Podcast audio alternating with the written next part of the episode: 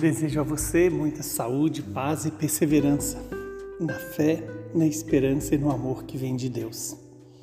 O evangelho de hoje é João, capítulo 14, versículos de 21 a 26.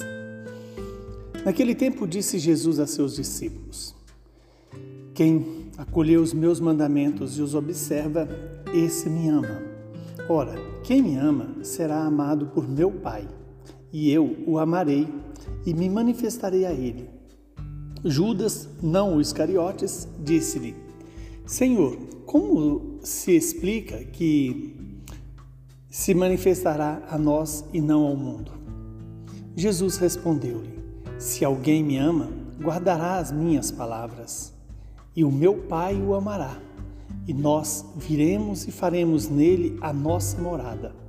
Quem não me ama, não guarda a minha palavra e a palavra que escutais não é minha, mas do Pai que me enviou. E isso é o que vos disse enquanto estava convosco. Mas o defensor, o Espírito Santo, que o Pai enviará em meu nome, ele vos ensinará tudo e vos recordará tudo o que eu vos tenho dito. Palavra da salvação. Glória a vós, Senhor.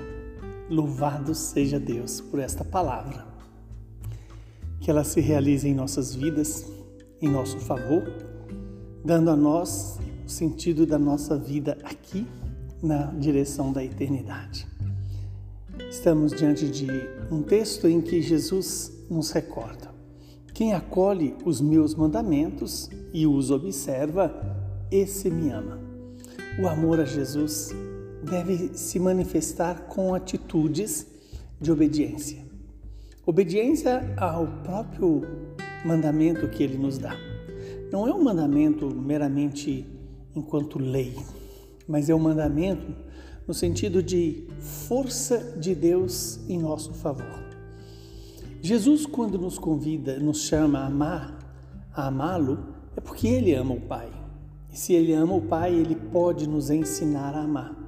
Ele vai, mesmo vai dizer: quem me ama será amado por meu Pai e eu o amarei e me manifestarei a ele. Ora, esse manifestar-se significa dar-se a conhecer.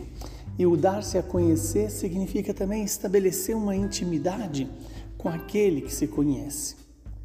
Quando é, Judas diz para Jesus, né, Senhor, como se explica que te manifestastes a nós e não ao mundo?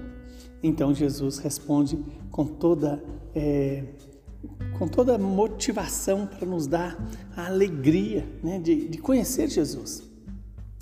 Se alguém me ama, guardará a minha palavra. Esse guardar significa no sentido de vivenciar, de colocar em prática, de exercitar a palavra do, de Jesus, que é também a palavra do Pai. A palavra de Jesus é a palavra do Pai. E lembra que aquele que ama Jesus será amado pelo Pai. E Jesus e o Pai, com a força do Espírito, virá e fará morada naquele que o ama, naquele que o obedece, naquele que segue as determinações propostas pelo Senhor.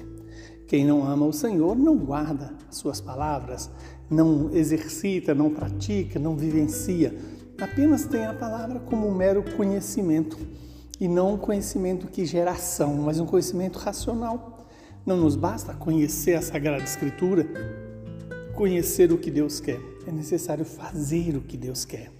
É necessário deixar Deus transformar a minha vida para que a minha vida seja semelhante à dele.